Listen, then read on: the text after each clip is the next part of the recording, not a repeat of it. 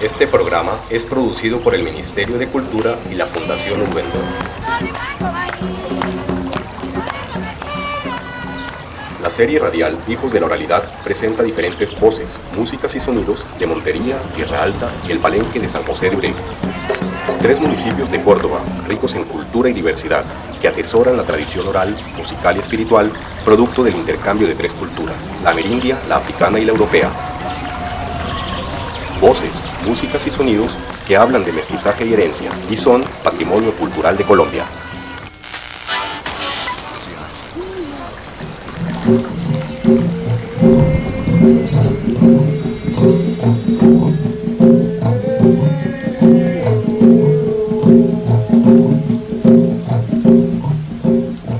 Las creencias sobre la vida y la muerte ocupan un lugar central en el imaginario colectivo de los pueblos.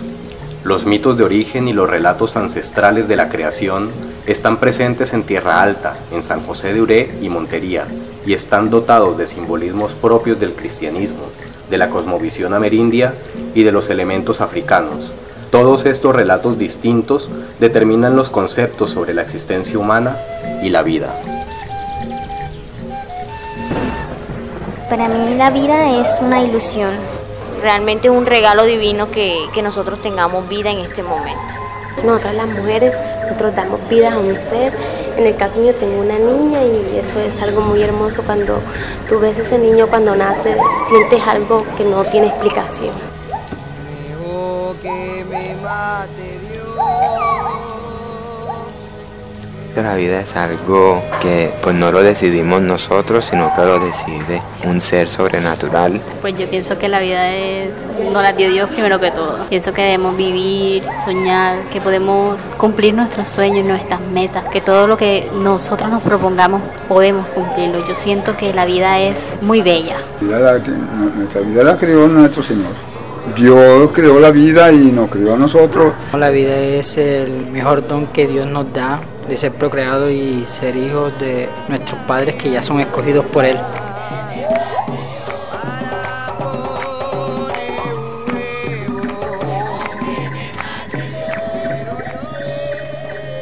Existen diferentes creencias y formas de entender la muerte y sus rituales.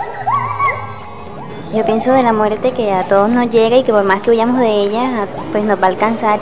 Bueno, pienso eh, como toda hija de un pueblo negro que es un paso, es un paso a otra vida. Es algo extraordinario porque la verdad todavía no se sabe qué es lo que va a pasar si en realidad pasa uno a otro mundo o si hay una reencarnación. O sea, son dos versiones distintas que aún no se sabe cuál de las dos es cierta. La vida tiene su ciclo y cuando llegamos a la muerte es el final de cierto ciclo.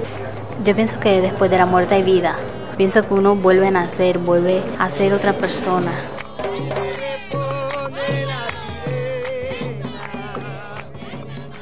La muerte es algo de lo cual ningún ser humano o ser vivo puede escapar. Es el destino de, todos nosotros seres humanos, pues nosotros nacemos, nos reproducimos y morimos. La muerte es algo natural, algo que debemos aceptar, algo que es del cuerpo y algo que nos ha puesto Dios. El único muerto adulto que sigue enterrándose con música y con, y con danza ancestral es Jesucristo y los sabedores mayores cuando mueren.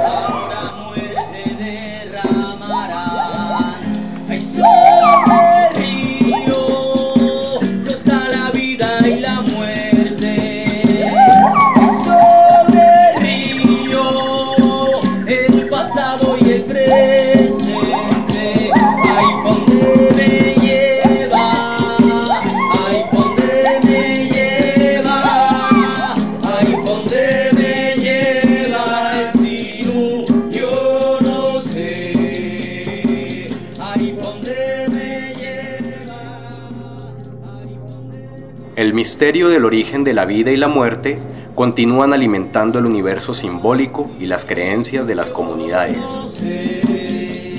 De una u otra manera seguimos protegiendo y, cultivando en las generaciones nacientes esa vida. Y creo que desde esta vida construimos una vida mejor, desde ya. Podemos hacer o el cielo o el infierno aquí mismo Y bueno, y creo que eso está aquí. Sí trasciende porque uno queda vivo en la memoria de su pueblo.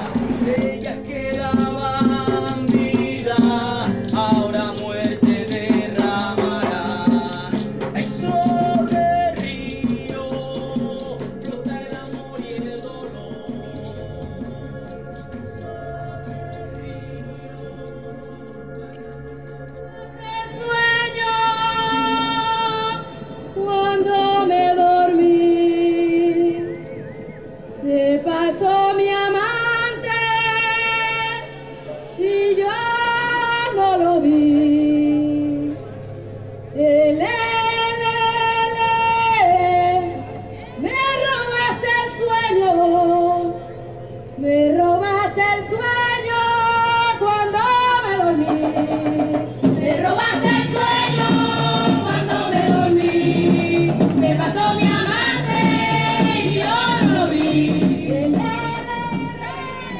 En el seno de las comunidades de Tierra Alta, Montería y San José de Uré perviven innumerables creencias y supersticiones, augurios de buena y de mala suerte, leyendas de brujas y espantos, narraciones que son parte del acervo oral y que han resistido el paso del tiempo y la llegada de la tecnología y la ciencia.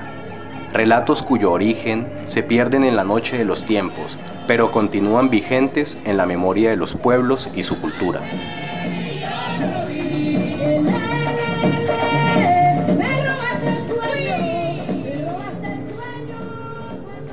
Una creencia popular es la del gato negro. Si uno ve un gato negro es mala suerte. Otra también sería eh, la del espejo roto. También trae mala suerte mirarse en él. Pasar debajo de una escalera que trae mala suerte, puede tener accidentes. Del viernes 13 también, no salir los viernes 13 porque trae mala suerte. Los augurios de mala suerte, de lo de pasar por una escalera, que el gato negro, lo de romper un espejo. También está sobre que si uno en las horas de la noche escucha un silbido muy cerca, significa que una bruja está lejos. Y si uno escucha un silbido lejos, significa que la bruja está cerca. Una bruja cogió un peladito y lo montó al palo y se lo comió. Eh, de los santos que cuando era el día, de, por ejemplo, la- de la Virgen del Carmen, pagaba un suerte y, y llovía así duro y eso. En la época de Semana Santa se evidencian muchas de esas creencias y supersticiones que se siguen transmitiendo de generación en generación. Mi abuelita decía que uno en tiempo de Semana Santa no se podía bañar tarde, porque si no se convertía en burro. En mi población está que la de la Llorona. En Semana Santa dicen que los jóvenes se tienen que bañar temprano porque si no el agua se lo convierte en sangre, que no se puede arrancar yuca porque que encuentran cosas, carabelas y cosas así. La princesa Barají que se bañó en Semana Santa en una represa y se volvió sirena.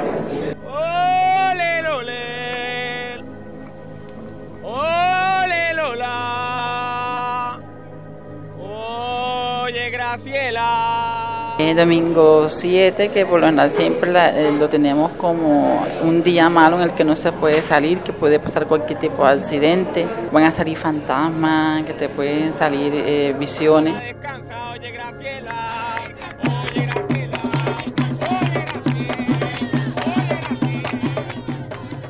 La mariposa que si llega a la casa de uno, si es negra es porque es alguna, algo malo y si es cafecita es porque es alguna visita.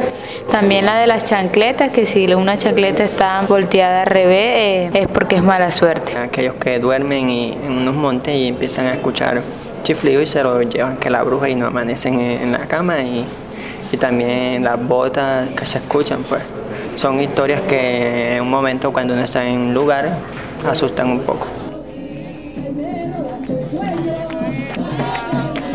Soy poco de creencias, pero eh, hay una que me causa mucha curiosidad y es que siempre hablan de que cuando uno le rasca la mano es porque le va a caer plata. Entonces, esa es la, más popular que conozco. Como yo vivo en un pueblo y en los pueblos siempre se comentan cosas, pues escucho sobre la maldición del gato, sobre la llorona, mitos y, leyendas que a veces suelen pasar, pero que ya después, que solo quedan en eso, en, en creencias.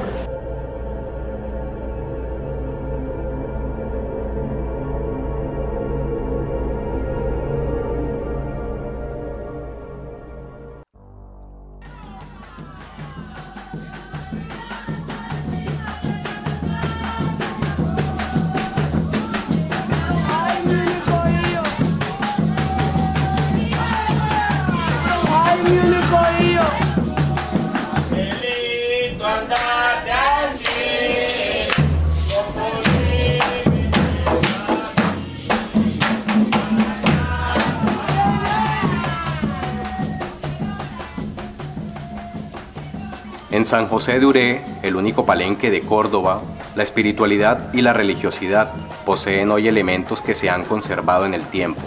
Si bien es evidente la influencia del catolicismo, también es cierta la permanencia de complejas elaboraciones culturales, producto del contacto histórico de los ancestros africanos con el hombre americano.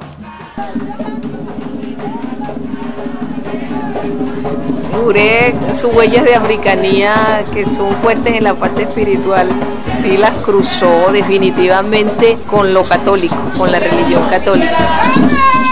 Hemos metido eh, mucha, mucha espiritualidad de nuestros orichas africanos dentro de la misa, dentro de, las celebraciones católicas. Y muchas cosas de lo católico lo metemos acá en, su espiritualidad afro. Entonces, eh, eso está cruzado.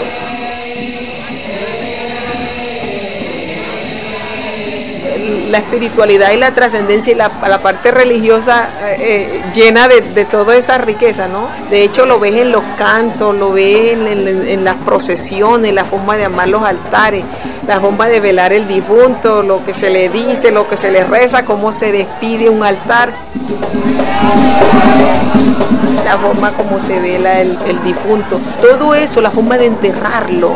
Aquí en cada entierro, en cada entierro la gente va rezando ahí, pero la gente va pendiente para dónde le va a poner la cabeza al muerto, allá en el cementerio, porque permite Dios que le pongas la cabeza al muerto para donde ellos saben que para allá no es. Esa, y esas huellas de africanía están aquí. Como todo pueblo de esta ascendencia, el, tema de los difuntos tiene un, capítulo aparte y Ure no es la excepción. En Ure existen eh, maneras de enterrar los muertos, de relacionarse con todo el velorio, con todo el proceso de la agonía, como dicen ellos. El velorio es diferente, el de adulto al, de pelado chiquito, velorio de angelito. Este velorio de angelito era muy bonito porque era colorido y eso adornaban el altar. Pero antes le hacían un altar tan bonito, con puro papel de todo color.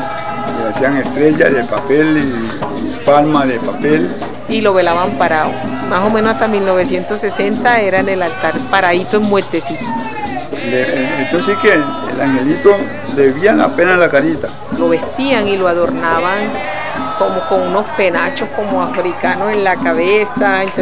y ellos decían que no se podía llorar porque era un angelito que uno lo iba a, molestar con, el llanto.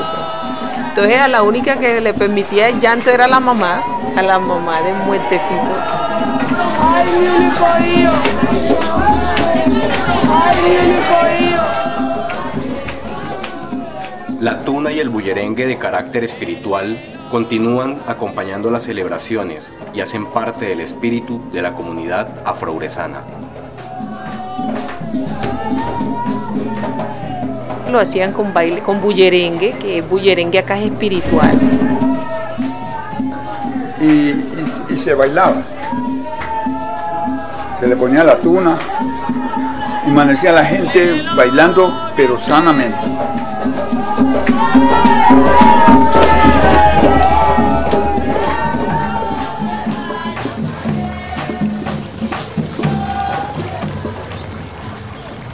Este programa fue producido por el Ministerio de Cultura y la Fundación Ubendor. Ministerio de Cultura, Prosperidad para Todos. Con el apoyo de las emisoras Unicórdoba Stereo, SR de Tierra Alta y La Voz de San José, emisora comunitaria.